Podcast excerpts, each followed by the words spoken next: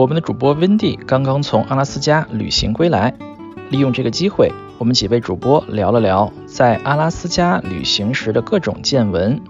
温蒂还给我们讲了讲他在阿拉斯加看熊时的狼狈经历。在这条路上开的所有大车都是用无线电来通信的。我看见一座座山。自此之后就再也没看到过极光。我离那只熊可能应该不到一百米吧，我能看到它们的时候。这里是牛油果烤面包。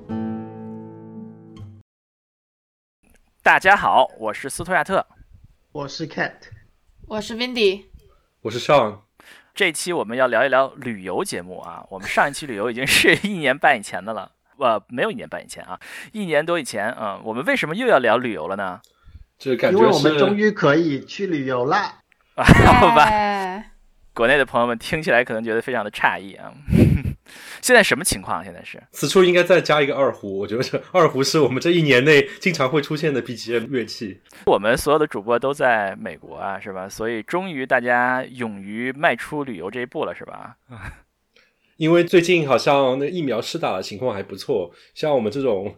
没有断胳膊断腿的年轻人也打到了，所以大家打完之后，等了两周之后，感觉就可以出去稍微走动走动了。好吧，哎，所以各位都是怎么呃庆祝这个放风呢？我去了一趟纽约，嚯啊！我去了一趟夏威夷和纽呃，没有和纽约，和阿拉斯加。哦，阿拉斯加，阿拉斯加就是我们今天要讲的内容啊。亚阿拉斯加是最远的了，对吧？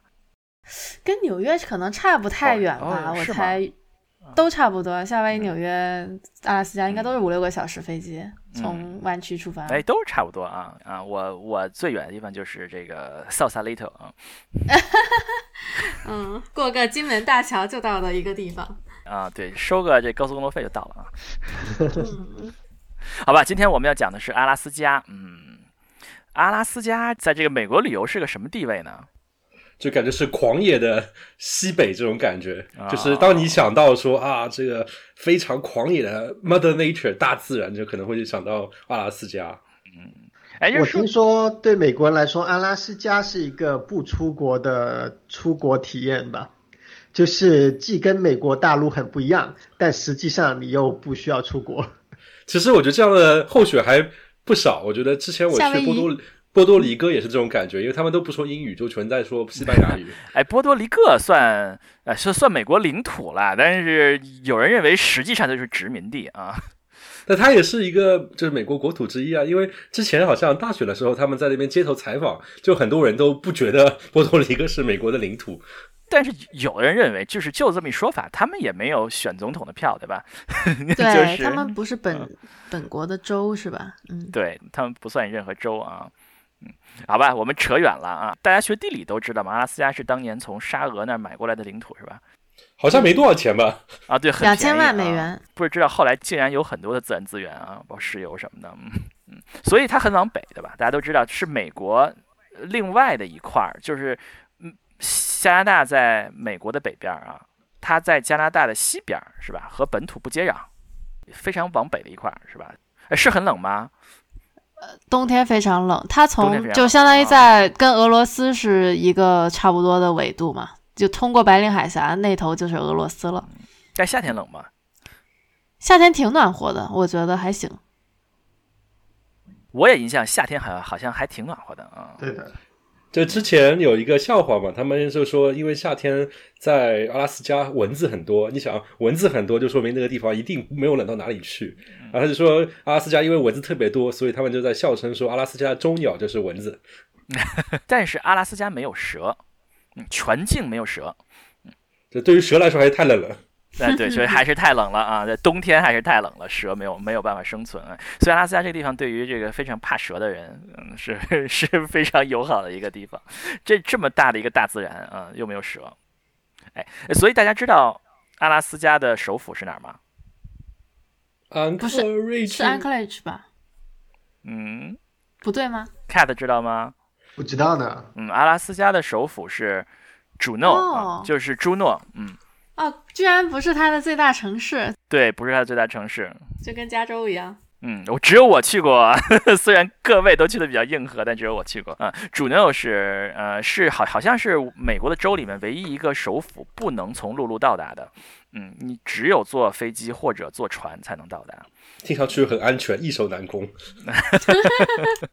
对，上回说过，阿拉斯加有有全世界第二大的呃雨林啊，叫雨林嘛，叫森森林吧，原始森林吧，嗯。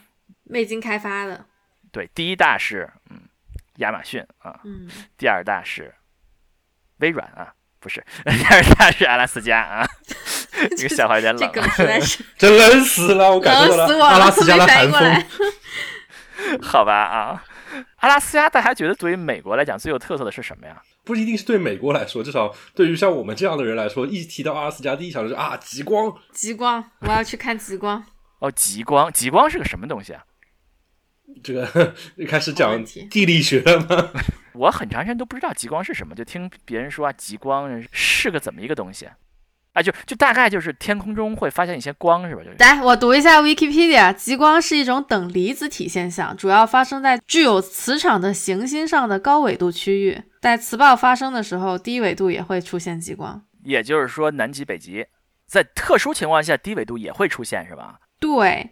然后，现代物理学对其原理有详细描述。地球上的极光是由于来自磁层和太阳风的带电高能粒子被地磁场引导带进地球大气层，并与大气层中的原子碰撞造成的发光现象。我觉得 Google 念念 Wiki 可能念的比你还抑扬顿挫一点 啊！我觉得我念的好奇怪。所以说，就是太阳风啊，太阳风是一些什么各种物质。被这个南极、北极的电磁场给搞了一下，然后和大气层的什么东西混了一下，然后就发光了，是吧？对对，就它是一直在空中的吗？还是说就是蹭一下、蹭一下？就是是怎么感觉？是跟打个电电子枪似的，还是说天空中变颜色了？你们三位都去过看过吗？当时我我可以讲一下我当时去阿拉斯加的体验，就是。我那时候第一天飞机刚落下在 Fairbank 这个城市嘛，然后一下飞机就看到极光在那边，然后它不是一个一阵一阵的东西，而是感觉就是一团光在那边飘着，然后它是一个比较静态的一个状态，它可能稍微有点飘动那种感觉，就是在天上这么飘着。然后因为我是就好像云似的，是吗？就是说对对对在天上待着，动得很慢，是吧？对。因为我是第一天下飞机的时候看到了，所以我就觉得啊，这就是阿拉斯加的感觉。这边可能极光就是不要钱，可能今天也有，明天也有，后天也有。就我去过阿拉斯加两次，从来没有见过。然后，然后我那时候真的很天真的以为啊，这就是阿拉斯加的感觉，所以我也没有多没有多看两眼，也没有拍照片，就直接开着车先回旅馆了。然后自此之后就再也没看到过极光。啊，这样子哦，那我跟上的这个心路历程还是挺不一样的。嗯，Windy 是众里寻他千百度是吗？呃，倒也不是，我也是到了 Fairbanks 之后就往北 Fairbanks 是个城市是吧？是比较往北的一个城市。费尔班克斯吧，中文译名叫，就是在阿拉斯加的偏北边的一个比较大的城市，好像是它的第二大城市。嗯，埃克雷奇是第一大。对，Fairbanks 应该是第二大。它那个机场还是有很多航班会到那边，所以要看极光，一般都会直接就飞到那边去。对对对对对，它应该是个很 popular 的，就很受欢迎的一个一个目的地。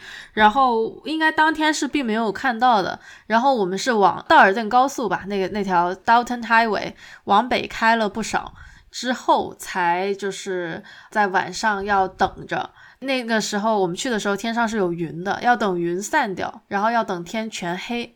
然后你才能够看到微弱的一点点极光。然后第一天看到的极光感觉效果不够好，我们第二天还换了个地方去看。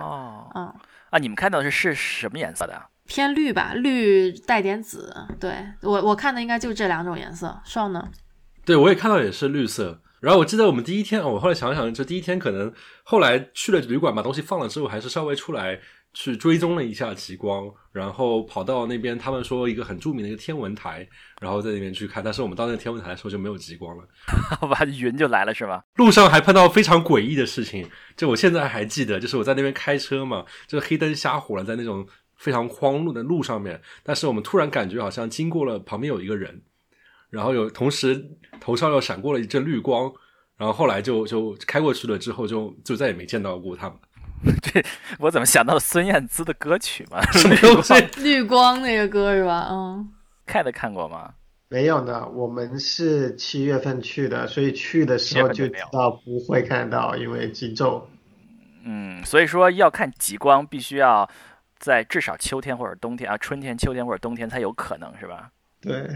那你们有去找过导游吗？或者是找那种叫什么什么什么 hunter，叫什么什么猎人、极光猎人之类，帮你们找到最美丽的极光吗？感觉好像现在互联网这么发达都没有必要了。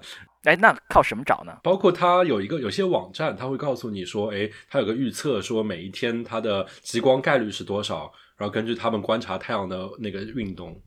哦，所以说你就是说去之前看一下网站，然后说大概哪天哪天安排那天要去看，基本上就能看到。对，基本上我觉得也没有那么随便吧。对，我记得我去的时候的话，它刚好是这个太阳活动比较活跃的几年，就大概四五年前的时候去的。我上次去，然后那几年的话，你如果我觉得如果天气晴朗，然后天色那个背景色足够黑的话，你正常应该在 Fairbanks 以北抬头就能看到。嗯。极光还是非常好的，很多人认为是这个人生一次必须要经历的这种 经历。你们有有这种感觉吗？我跟你说过，我那个时候就是我那时候看到的时候一点也没有珍惜，错过了才知道。对，如果再给你一次机会，是不是一万年呢？好吧，我觉得是吧？我觉得是挺挺有意思的，但是就说就也就是。那么回事儿，一个晚上，对对，就看 看，然后拍一些照片，可以回味一下。然后后来也没怎么觉得是个特别大的事儿。好吧，那个时候因为后面几天没有看到，我特别怨念，然后查了一些资料。然后其实好像在北美看极光，嗯，Fairbank 并不是最好的地方，在加拿大有个地方叫黄刀镇，然后这个镇可能是在地理学上面看极光会更好的一个地方。哦，哎，这学到了。加拿大有个地方更好，因为那个地球磁场和真正的地球自转的那根轨道是不是完全一致的嘛？它是有个偏角的，所以说黄刀镇好像就是离那个偏角的中心点非常近。嗯，更好的意思是说你会看到的更多吗？还是说看得更漂亮？就理论上应该是会看到更强的极光。哦，那应该会更厉害啊！极光爱好者应该。阿拉斯加就错了啊，要去加拿大。嗯嗯。然后他们在欧洲的话，也有些地方可以看到冰岛，包括好像说英伦这个岛呢，靠北苏格兰的最北端，好像在某些时候也可以看到。哦，苏格兰也可以看到。对，据说是学到了，学到了。嗯，所以我们聊到阿拉斯加，聊到苏格兰去了啊。对，那个就不需要像，因为北美相对来说都比较荒嘛，你能看到极光的地方都是那种天苍苍、野茫茫的地方。但是苏格兰可以看到极光的地方，可能就比较有人气吧。哦，也可能灯光太亮也不行，对吧？对，还得暗，还得足够暗。嗯，我当时去的时候其实是比较幸运啊，我跟的是几位这个拍风光的大神去的，风光狗。对对对，风光狗，我是啥也不会。然后我是见识了一下这个风光大神们是怎么自己去找一个为了拍一个好的极光的照片。我们是跋山涉水，我穿了一双那种就是靴子吧，UGG 的那种靴子。我本来也不知道它能够涉水，但是我们我真的是趟了小河，然后爬了一些小山。然后你想是大半夜的，然后就是爬到了一个小山包的山顶上，然后在那里扎帐篷等那个天黑云散，然后极光出来。然后我觉得那个阿拉斯加的极光的强度应该是够了的，就如果你你天气啊时间挑的对的话，就也不需要说真的跑到特别不容易的地方，就在阿拉斯加看的应该就够了。只是说你你如何要找一个好的背景前景，然后你你四四周的那个视线要比较开阔。那么你拍出来的照片才会比较好看一点点。哦，所以说要摄影要拍出更好看的，还光光看到还不够啊，还要找一个角度。嗯，对对，但但是就是当时我比较 lucky，就比较幸运，跟跟这么一帮大师去拍的了。嗯。好，极光啊，我们说了极光说了很长了，哎，我顺便说一句啊，刚才我不是不知道极光是什么，就是当 然当然，其实我们节目里经常是这样，就是利用这个机会要让大家了解一下，呃，让这个嘉宾啊或者说我们的主播解释一下。哎，说完极光，我们说点什么呢？我觉得第二个大家提到阿拉斯加会想到就是狗拉雪橇。哦，真的吗？啊，狗拉雪橇啊，你们做过吗？我是没没做过。我那时候去的时候是九月份，那时候其实雪橇的雪地还没有还没有准备好，所以那时候地上面其实都还是就普通的那种有草的那种地。这种时候它也有项目，就是狗拉摩托车，就是那种四轮的摩托车。然后就是就是知道你们这些游客都是脑海中都是阿拉斯加那个雪橇犬，然后夏天的或者夏天秋天的时候就就搞这样一个东西，然后找一块地方平平地，然后你坐在里面，让那个狗帮你随便拉一下。然后我觉得看完之后觉得啊，这个实在是太敷衍了，所以我就没有做。哎，这个我做过，这个好像各地都有啊，这是一个大俗项目之一嘛。我做过那个一堆狗拉着一个摩托车一样的，人走走走走走啊，一会儿狗累了，一会儿再走走走走走走累了，嗯，就看看那个狗，然后拉了那么一会儿，但是大多数时间就听他给你讲课啊，说这个狗是 啊怎么养的，怎么养的啊，怎么参加比赛啊，他们狗拉雪橇有个比赛对吧？啊，怎么参加比赛，怎么怎么怎么样，大部分都在听听他讲课，然后体验一下那个狗的这个。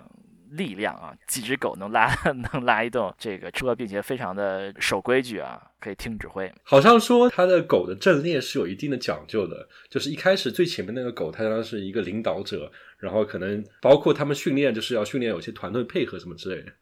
对，前面的狗不能方向错，它要走对方向，然后后面的就跟着前面的狗走。哦，看的做过吗？没有呢，我也是跟双一样，就是看着那个旱地的。车 车跑了一圈，哦，原来人家搭是这样子的，好像挺没有意思的。算了，就是说，其实这个活动就是说养狗拉雪橇，主要就是为了那个比赛嘛，每年那个比赛嘛。那其实那个比赛是不能赚钱的嘛，就是很多人其实是相当于，首先他有的时候是这种旅游项目嘛，给他们这个补贴一下的这个养狗啊。另外也是很多人就是金主嘛，相当于捐赠他们给他们养。其实，在那种好像北极的环境下面。最好的交通工具就是狗拉雪橇，因为我看之前有看过一些纪录片，讲他们当时的探险队去登南极的这一部分，然后就是说，好像之前的一些探险队之前没有带狗，但是带，比如说传统的运输的动物，像马啊这种，到了极地环境下面都不行，然后最后反而是狗是最好用的。为什么狗会最好用？哈，小吗？因为就感觉是它们皮比较厚吧，那种阿拉斯加犬。哦 哦。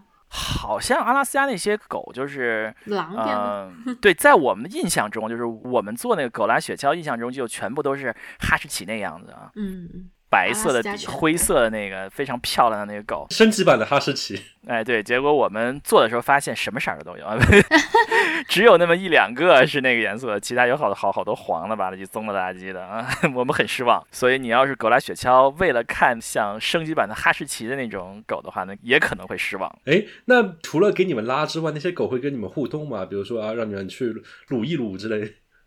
嗯，让我们撸一撸那些小狗吧，我觉得，呃，最后要要跟他们拍照嘛，最后狗在那儿趴着，我们就过去拍个照吧，摸一摸，这样会有这样的活动。嗯，不知道值不值那个钱。哎，好像是会有，就是说你坐直升机啊，或者坐什么给你拉到冰川上面，什么季节都可以啊。然后上上面有那个狗给你拉，要花更多的钱，几百块钱一个人，嗯，坐个飞机上去。就阿拉斯加那边的旅游都是一个挺花钱的东西，因为相对来说阿拉斯加这块地方物资就比较匮乏，所以他们那边东西其实都挺贵的。然后包括说他那些旅游项目，因为环境比较恶劣，所以搞起来都是非常的需要花费更多的精力，所以一般都很贵。包括说是坐小飞机啊，包括说是嗯狗拉雪橇，好像都比我想象中的要贵一些。好了，我们再说一个比较贵的项目啊，就是冰川往北嘛，我们想很多冰川嘛。有一个活动啊，林迪，你好像是就怎么着走到冰川上过去是吗？对我最近这趟去是夏天了嘛，然后我们有两趟 hiking 是跟冰川有关系的。要走多长时间能走到冰川上？其实不是很长时间，可能单程两不到两个小时就走到那个冰川前面。走到冰川上，哦，走到冰川前面是吧？呃，上面吧，刚刚能踏上。刚刚能踏上就是你能看到冰川大概这个质地是什么样子的。对，我记得你说你们是坐飞机降落到那个冰川上嘛？我们就是就完全靠自己。哦。呃，我们是先在一些泥地上走，走到踏上冰了之后是脏兮兮的黑色的冰，然后在那个地方要换上那个冰爪，让你的脚上更有抓冰的力，然后穿那个之后再徒步一段距离走到冰上面。就走到真的冰上啊！冰上什么感觉？冰上什么颜色的？是白的吗？呃，是蓝白的呀，就是像你看到的哦。照片上面的一样，最前面是黑的，然后越走越白，越走越白，啊、然后走到最前面就是走的人越来越少了，那些冻脏的冰就越来越少。鞋上脏东西就没有了，是吧？对，然后那个水是非常清澈，非常就是它会有一些地方会流出来一些水。哦，就是边上还有水是吧？呃，对啊，反正就有白的，有黑的，有蓝的，就是基本上你眼里看到的，除了别人的衣服的颜色以外，就是这三种颜色。对，还有天上的蓝天和白云。嗯，我们要省钱就要走 Windy 这个道路啊。你要说为什么费钱呢？就是有专门的旅游项目啊，你可以坐一个小飞机。有的是直升机，有的是小飞机，给你就飞半小时，给你看一下下面冰川，是不？也不一定是冰川啊，就冰山啊啊，一座一座冰山过过去，我看见一座座山啊，没有啊。唱歌了，倒吸一口冷气，最后呢，会降落到冰山上面，然后你就在冰山上面看到四周都是冰山，然后你下面就全都是白色的，然后你可以再照个照片啊，十分钟照照个照片啊，飞回去啊，飞飞过去了啊，五六百块钱啊，这是十多年前的 价格，哦 五，六那百块美金确实贵。，一个人吗？反正是几几百块吧，大概就是嗯，非常费钱的一个项目，，我们这个还便宜很多的，我们这个可能一百左右。啊，是确实便宜很多啊。那我有个折中的方案，像我是选坐游轮，这不是游轮，就是那种像渡轮一样的一个小船，然后它可能从那个我是从 Anchorage 那个城市出发，它就稍微开一开，开到一个湖泊那边，然后差不多湖泊上面有一个角，它是一个冰川，从远处的山脉一路过来的一个冰川，然后你可以看一下，你能看一下是吧？对，它离它冰川可能会靠的比较近，然后你可以拍拍照片，然后就回来。哎，看冰川地方还挺多的，就是有很多的国家公园呀、什么这个地方你可以看到冰川的。但是你要走到冰川还比较往里的地方，还挺不容易的，我觉得。嗯，就你要去弄脏它，还是要花很多钱或者很多的精力。对，或者是很不容易的啊。嗯，对我当时徒步走完了之后，我听他们说这个其实还有其他的项目，有那个攀冰的项目，我觉得那个听起来特别好玩儿。就是那种拿那种尖的那种铲子，这样啪啪啪这样弄上去了。对，它其实就有点结合攀岩和冰上的那个，对，就有点是这种感觉。然后我也问他说，那像我们这种我啥也不会的也可以嘛？他说也可以。然后其实他肯定会选一个很安全的，看起来就是很靠谱的地方嘛。然后就是完全没基础的人也可以玩。我觉得如果我还有下次到那个地方玩的话，我可能就就试一下。好吧，来吧，我们说下一个比较费钱的活动啊。哎这其实我第一次去阿拉斯加，印象最深的就是这个运动，就是就是划船。你们都划了吗？这个很花钱吗？还挺花钱的吧，二百为什么划多之类的吧，得有导游嘛。皮艇还是划艇？哎，我就是分不清，皮划艇吧，一个艇，反正是你就划着船，划呀划呀划呀划，划到一个，发现你就在冰里划了，划到冰里去了，然后最后划到一个全是冰的岸上吃个饭，然后在冰中间划划划划划划回去。哦，这么酷啊！就是你们滑到冰旁边就上岸，然后再吃东西。对啊，啊你们都没做呀？没有，我还以为这是一个著名的大俗项目，所有人都做过。看来你比较有钱，我们都没有钱。对，在什么地方？我不记得来，是十多年前的地方，嗯，还真不记得，我应该查一下，回头放到 show note 上。我们这次好像本来也想去的，但是有一些划艇的地方那个没开，它还没到那个阿拉斯加完全打开的那个地方。所以这个活动到现在来讲，我也认为是我在阿拉斯加印象最深的活动，可以划船划到一堆冰棍，不能离它太近了，因为这有危险，也也不符合规定啊。就是你至少是在冰里面嗯走过去嗯啊、感觉非常好，也比较费钱啊，没有飞机这么费钱。两三百是吧？我印象中，啊，这十多年的价格了，好像是两三百一个人，因为有个导游带着一堆人，嗯、那行带着几队人过去。好了，我们去下一个花钱的项目啊！你们有人看过熊吗？专门看熊的，不是碰见那种。我这趟有去专门看熊呀。对，你们呢？我没有看过，你们看过吗？我去 Denali 看过，哦，那不算，你在国国家公园里远远的看吧。就是说，就是它有那种就是专门看熊，保你看到，并且是比较近的那种。对，阿拉斯加那种经典的画面形象，另外一个就是一个熊趴在那个溪流的上游，然后等那个鲑鱼这么跳上来，然后它就它就很懒懒张开嘴巴，啪一下就咬到，对就这样的一个东西。就我本来以为我这趟要去看的是这样的画面，结果呢？结果去的不是那个国家公园，它有两个不同的国家公园可以看熊。哦哦，有一个国家公园是可以熊在那吃三文鱼的，是吗？呃，对，熊吃三文鱼的那个国家公园叫 Katmai，K A T M A I，对，现在去它没有开。我们去的是一个叫呃 Lake Clark National Park，呃，但是也是一个很适合看熊的地方。我离那只熊可能应该不到一百米吧，我能看到它们的时候。天哪，一百米，它是不是一个箭步就可以把你扑倒？啊、不会，它首先在很认真的吃它手里的或者脚下的草根什么的，它是吃草根的，好像是。对，呃，而且它不止一只，我们看到了两只，但是据说我那天我去的时候天气不好，下雨啊，刮大风啊，所以外面只有两只熊在那里吃。但是我的导游说，最多的时候有十几只熊都在那里吃草根。哦 为什么一起在那边搜？时候还在那边吃草根，感觉好辛苦、对，反正就是他们会互相有一些互动啊，然后很认真的吃东西啊，这样子。然后那个地方的话，呃，坐飞机或者坐船才能到，它是不通公路的。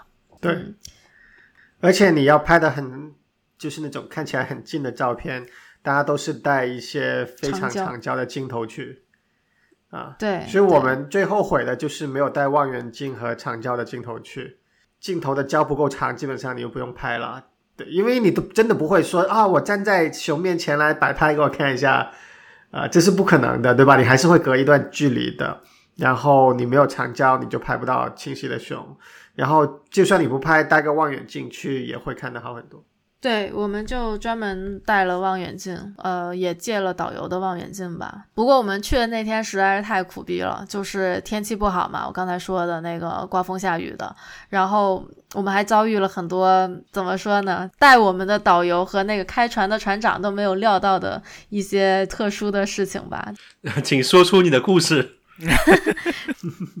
王鲁豫你好，我们坐船去的嘛，然后那个船啊，真的吗？啊，真的吗？是的，我们坐船去的，没有选择坐飞机。我看攻略的时候还说船是新有，就是新开的线路之类的。就早几年，你想三五年前去的话，只能坐飞机，不能坐船。然后我们选的时候，可能心里多少想，船比飞机要便宜好几百块钱了一个人。这这是第一，第二是说我们以为坐船会看到更多的东西，因为船可以在陆地上走嘛。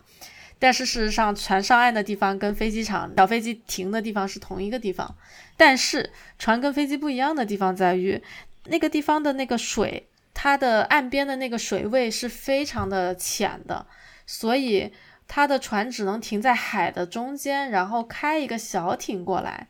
然后再把我们 unload，然后回去的时候也得这样。但是那天那个小艇它的 motor 没电了，所以马达没电了，对，马达没电了。然后来的时候还好，来的时候水位还比较高，那个船吃水还是 OK 的，所以能把我们送到边上。但是回去的时候就不行了，所以船就停在了海的中间。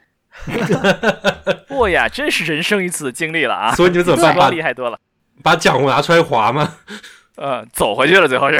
对，就水就下降了嘛，水位就完全下降了，下降到大概你脚踝的那个位置。于是我们就涉水走回去了一大段，走到了接近海的中间，离船还有那个几十一百米的样子吧。然后游过去了吗？没有，没有游过去。理论上是要那个小艇要撑回去嘛，只是说它马达坏了，所以它有那个桨卡亚克回去，我们要撑小艇撑回去。然后那小艇只能坐两个人，然后就我们又这么些过去一个人回来一个，抽签了过去一个人回来一个人吗？没错，我们就先过去了一个人，我们过去了一个那个脚上最不鞋子最不行的人。对吧？因为大家都是很泥泞的，在那个泥地里，就是趟水走了很久了，已经。那我我想着，我穿的是我当年看极光的时候都能够趟水过的鞋，我觉得我的鞋应该还能撑一阵子。就我的鞋当时还没有湿，所以就我就在边上等了。结果那个人上了船，第一个过去的小伙伴，他上了船之后咱们就开走了吗？没有，再见。同学们，前面说了风大雨大这一天，风实在是太大了。那个船，他们撑小艇撑了半个小时都没有撑到那个 那个正常的船上面去，那个小艇一直没有撑到船上面去。然后我们其他人就崩溃了，于是我们就说有没有别的让船可以靠岸一点的点啊？我们去找了吧。于是我们就沿着海岸边。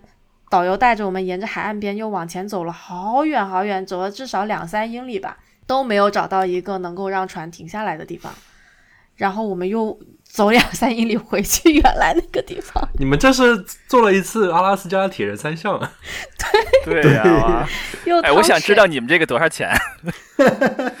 我们这个可能是一个三四百块钱一个人吧。三四百块钱哦，嗯，对，那还三项那还挺便宜的。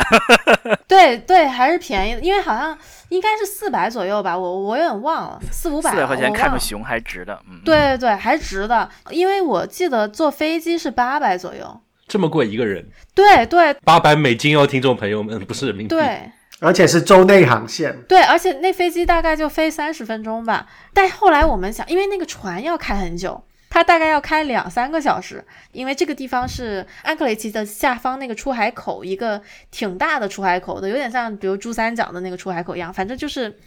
坐船要坐蛮久的，我们后来就有点觉得说船上也晕船，然后你你船下对吧？这些走的路，我们一共看熊就花了一两个小时，但是在这些折腾的路上啊，那真是花了非常久，回到家就天都黑了。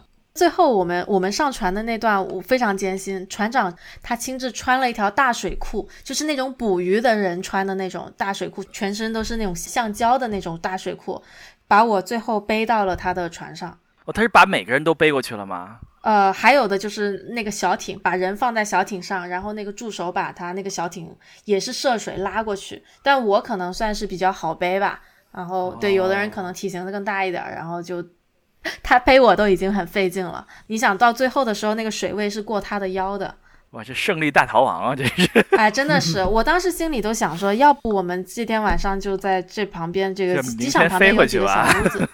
没有啊，你没有预定。对我当时心里有点绝望的时候，我就想说，他这边有其实有几个小房子，就是有那种你你可能可以来这个地方过夜，坐飞机来的人呢，那个地方有有几个房子呢，能不能求收留一下什么的，连这种想法都有了。嗯，但还好就是还是回去了。嗯，这个让我觉得非常的欣慰，因为我们前年坐游轮去了一个，就是一个普通的国家公园，然后正好那就有有熊在那儿，离我们非常非常近啊，我们就普通相机就照的非常大的熊，让我觉得我好像这趟去的非常值啊。嗯虽然我们上次去这个 Denali 这个熊根本就没有看到，但是 我们后来看到很近的熊很值。哎，那提到底哪里，其实底哪里也是一个，可能我觉得国内的朋友听到比较少，但是对于美国的他们那边的人来说，还是一个比较知名的一个国家公园的旅游景点。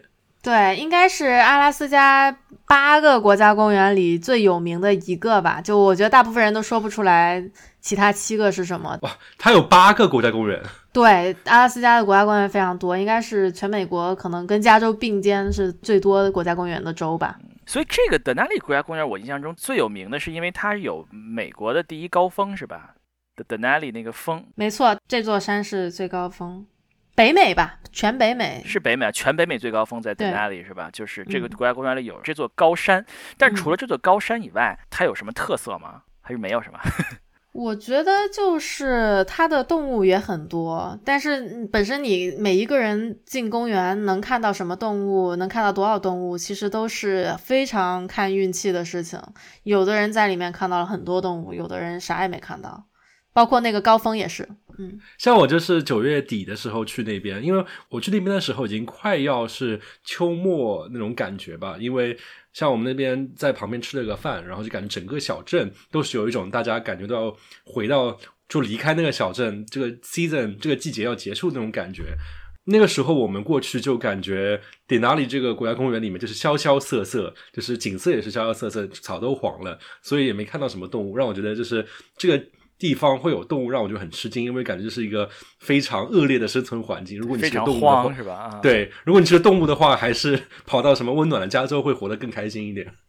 我印象最深的就是你会坐一个大巴啊，会有一个导游并司机开着一车的人，然后说我们我们现在就会会说三点四点就是三点就是我正右边啊，九点就是正左边啊，两点就是就是大概就是一个表盘形状说，然后我们所有的乘客都要看哪有动物，然后看到以后立刻喊出来两点钟有一只什么什么什么啊，然后就是所有的人就在那儿就搜索的状态啊，那个地方比较平，我印象那个车开的距离。对，因为迪纳利这个公园为了保护它的环境吧，反正是基本上你开进去一小段之后，就不能让你再继续开车前进，就一定要坐它那个呃园区维护的巴士。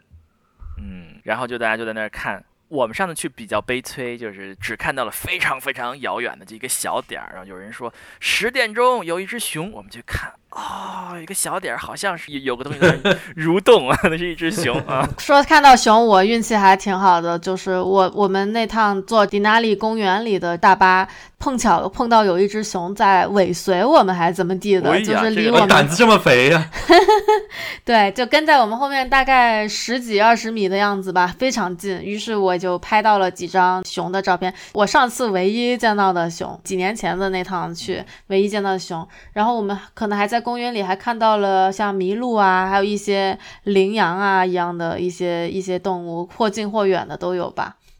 你们在德纳利看到麋鹿和熊，麋鹿是个什么动物啊？是鹿吗？是一种跟鹿比较像的吗？比鹿大很多，有非常大的脚，然后也挺非常大，脚，对脚都是巨大脚，一片一片那种，就是对，像两片大叶子一样。两片大叶子一样大脚啊。什么颜色的？一般这是棕色的。然后我之前。去阿拉斯加之前，你做好心理准备。他们说阿拉斯加那边的麋鹿会比较大嘛，然后觉得那大大就大呗，反正鹿再大一圈就差不多这种感觉吧。然后直到我开车的时候，真的见到那只麋鹿，我就被吓到了，就有两米高。本来我会觉得说啊，这个路上开的时候要小心点麋鹿，万一撞到了之后把它它撞死，我可能车稍微受点损伤，那就这样吧。但是我看到真的麋鹿的时候，我觉得撞到它可能死的是我。哇，这么厉害哇塞！真的特别大，就是他要过马路的时候，我就记得大家这个说马路上所有的车都停下来，就远远的看着他，一直公的麋鹿这样子。啊也不敢惹，就感觉就不敢凑近的，嗯，非常有威严的感觉吧。哦，所以说麋鹿也是很值得看的啊，看看有没有运气啊，能能够看到啊。很可惜，我们去这个德纳里看到的麋鹿，也就是非常非常遥远的一只麋鹿。我这次夏天去的时候，感觉这个好像也在路边碰到过麋鹿，就是阿拉斯加的麋鹿应该还是蛮多的，只是说真的看到它们就有点运气成分吧。对，嗯，所以可能要多去几次才能确定啊。这就是我们的德纳利啊，这国家公园里面有北美最高峰啊，最高峰通常来说去国家公园也就是远远的看一眼是吧？天天气好能看到。对的，硬核的话，应该可能还是可以爬得上去吧？哦，这个这个是得训练过才能爬上去吧？是，那肯定。对，因为它离任何的公路入口都很远。这个最高峰，我当时就是我第一天一进公园就看到了，然后跟我一块儿去不是都是些风光大师们嘛，然后他们就非常热爱拍这个，他们非常热爱阿拉斯加，跟我一块儿去的，他们去第三次还是第四次了，当时，他们非常激动，然后狂拍那个迪纳利的那个山顶，我当时不懂为什么呢，然后他们后来告诉我说，你运气实在太好了，其实有点像上那天看到极光一样，就是你不珍惜。我那天看到了，我就觉得说，哎，这也没什么呀，不就一个山顶嘛。然后他们说他们来了好多次，都从来没看到过迪纳利的那个山顶，因为其实它呃一般来说是被云层覆盖的。就阿拉斯加经常还是会有这种多云啊、阴天啊这种天气还是蛮常见的。然后我去的那天刚好是个晴天，刚好整个山都能够看得见，其实是很难得的。所以大家如果去到的时候看到了迪纳利的山峰，一定要珍惜，因为其实是很难得的，你是运气好才看得到。哎，是吧？我好像天哪看到过，我也看到了，是不是他们在为让你高兴瞎说的？啊，不是，好像真的是有数据统计的，就是一年里面可能有两百多天是看不到的。天哪！看来我们做牛油果烤面包的主播都可以看到迪纳利的山坡。对下次大家要去阿拉斯加旅游的时候，到可以加入我们。好吧，我们说到了 Denali 啊，大家说了很多硬核的项目啊，我来说个非常轻松的项目，就是一般你如果在西海岸坐游轮，从西雅图或者是旧金山出发坐阿拉斯加游轮。一般会去一个地方叫做 Inside Passage 啊，就是它实际上是在阿拉斯加特别往南的那么一小坨，其实在加拿大的西边这么这么一小坨啊，那个地方你可以去阿拉斯加，其实挺好的，就是多数的几大俗活动都可以玩儿，就是前面的花钱那些活动，大多数都可以玩儿，并且呢还有几个比较著名的活动。一个是他都会去一个冰川的峡谷啊，比较好的是 Glacier National Park 啊，就是冰山国家公园儿。嗯，但是这个地方因为要保护，所以不是每趟游轮都能去的。就是有的游轮可以去这个地方，有游轮可以看其他的冰川，但都可以看一个冰川。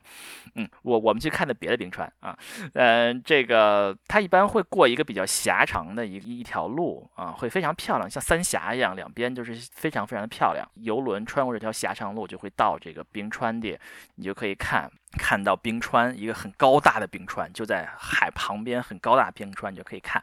看运气了，就是说，如果运气好，船可以开到比较近的地方，你就可以看到一个巨大的冰川。你在前面看。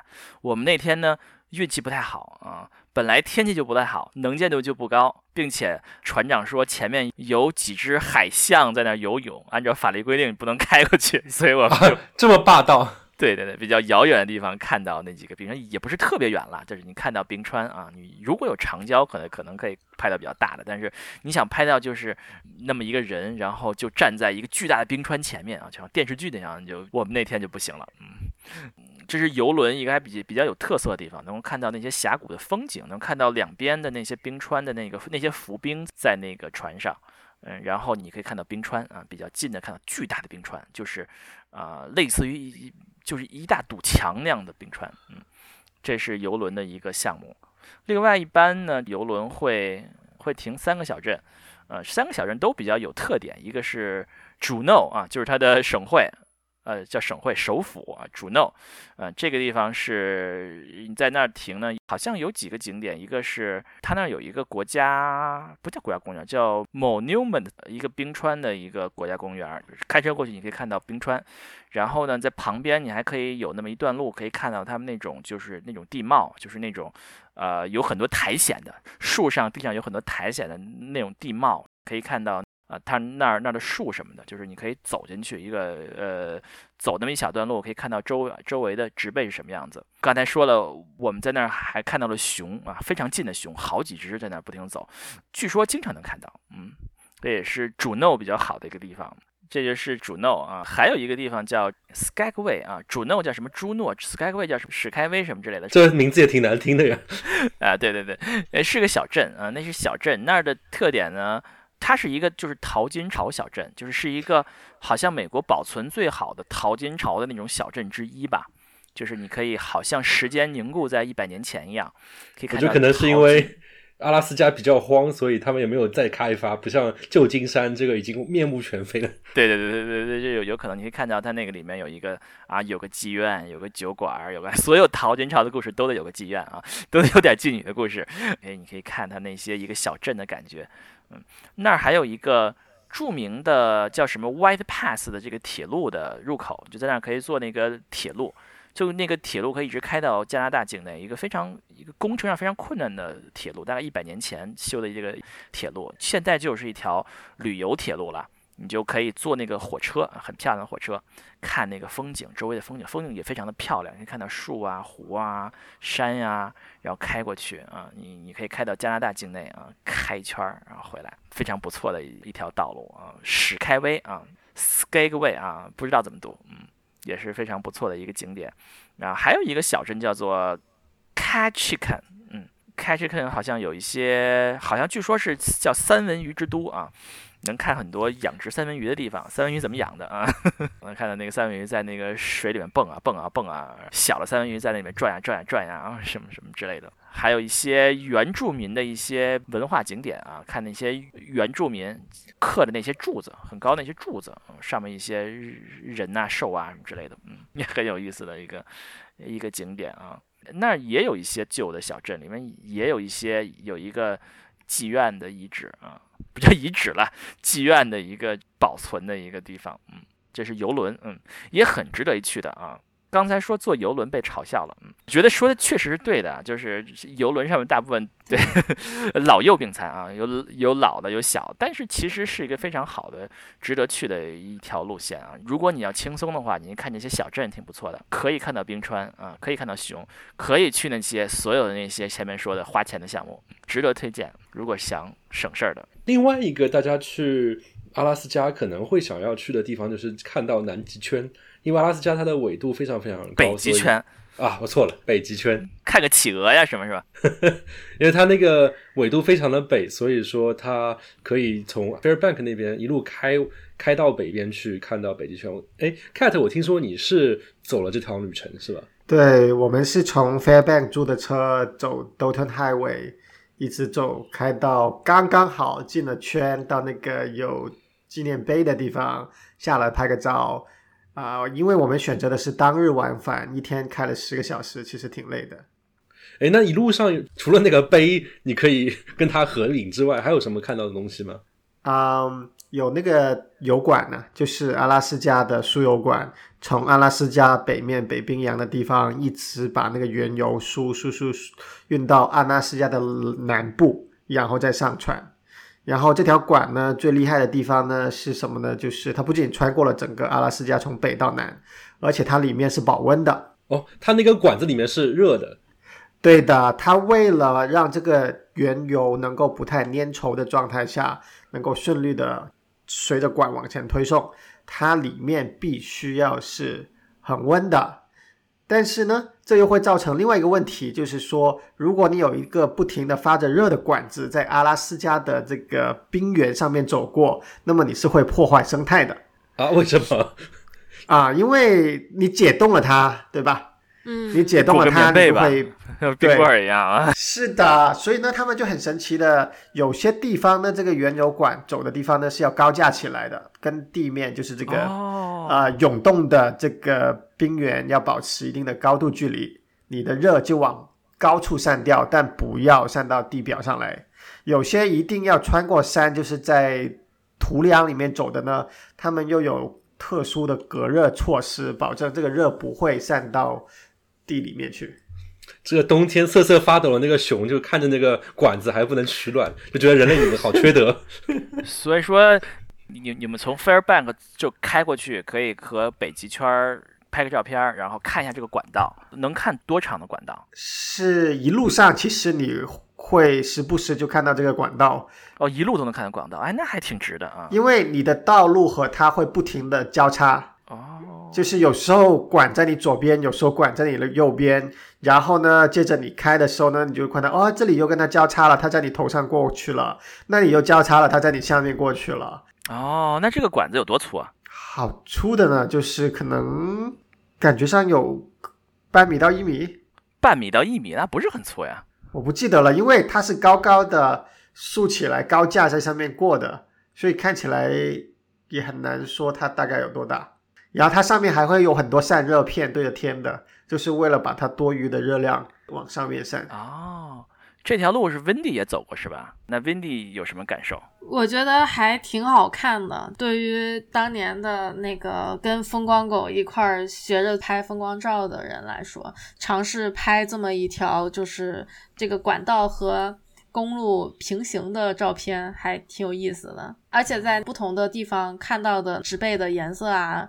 风景啊都不一样，嗯，那风景主要是是什么样子的？风景就是你越往北开，你会看见个明显的，因为纬度变化、气温变化带来的一个呃树叶的，呃，因为我是秋天去的嘛，就是你在南边看到的时候还是偏绿，然后慢慢它变红变黄，然后完了再到北边的时候就开始进入那种就是更多的雪山啊，更多的冰啊，然后到最后都是些什么冰原啊这么的一个风景。哎呀，这个很厉害哦，还还是很值得一去的啊。对，就是一个一个植被的变化，就像一个你走高山也会是这种这种变化。那这个车开过去要多长时间啊？呃，就取决于你你的油箱有多少油，以及你计划在那玩多久。对我们是因为就是中间要拍照是吧？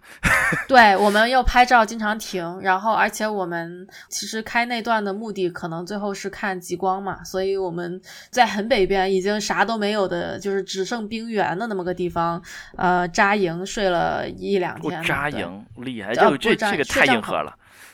对对对，我也没再干过这么硬核的事，主要是那个风光狗们比较硬核。然后呃，我们也没开到头，他们那个以前去曾经开到过最北边那个北冰原，啊，北冰洋那边，对，那是要开。我就能看到北冰洋啊，就能看到那个。那条路可以一直开到北冰洋。那条路的头是北冰洋。然后北冰洋它那个边上是会有人，就有一个很小很小的人，呃，就居住在那里的一个，也不是小镇还怎么地的哈，反正就是据说有几千人还是住在那。因纽特人是不是这种？啊，他们是那个石油公司的员工。嗨，不好意思。嗯，对对，少少了女性。对，为了采油，不好意思。嗯。所以开着去了吗？而且开那条路还挺危险的，因为那条路是一个就是没有铺水泥或者沥青的这样的碎石路。安配而这条碎石路呢，一般来说不停的有一些重型的油罐车开过，然后你自己开一辆车进去呢，呃，要不能普通的租车公司租给你，是有专门的租车公司租你走这条路的。那么他们呢都是市区的 SUV，然后他们也知道，就是正常租车公司租给你就会承受一个很大的风险，你的车去肯定会花什么的，因为你走在碎石路上。他们收你的钱就是已经把这一些都包在内的，就知道你会就是各种损坏这辆车再开回来，对啊，所以备胎什么都备给你。而最最神奇的就是车上还会带有一个无线电通信器。因为在这条路上开的所有大车都是用无线电来通信的，互相知道对方在哪里，所以一般来说你也要有这样一个东西，你不停的听着你周围的无线电通信，你才知道哪里会有大车出来，然后你要小心一点。然后如果有辆大车在你前面开的不够快，你想要超过它，你也就用无线电去联系他说啊，你能不能给我超过去啊？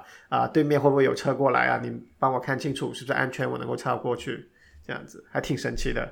哇，哦，这么酷！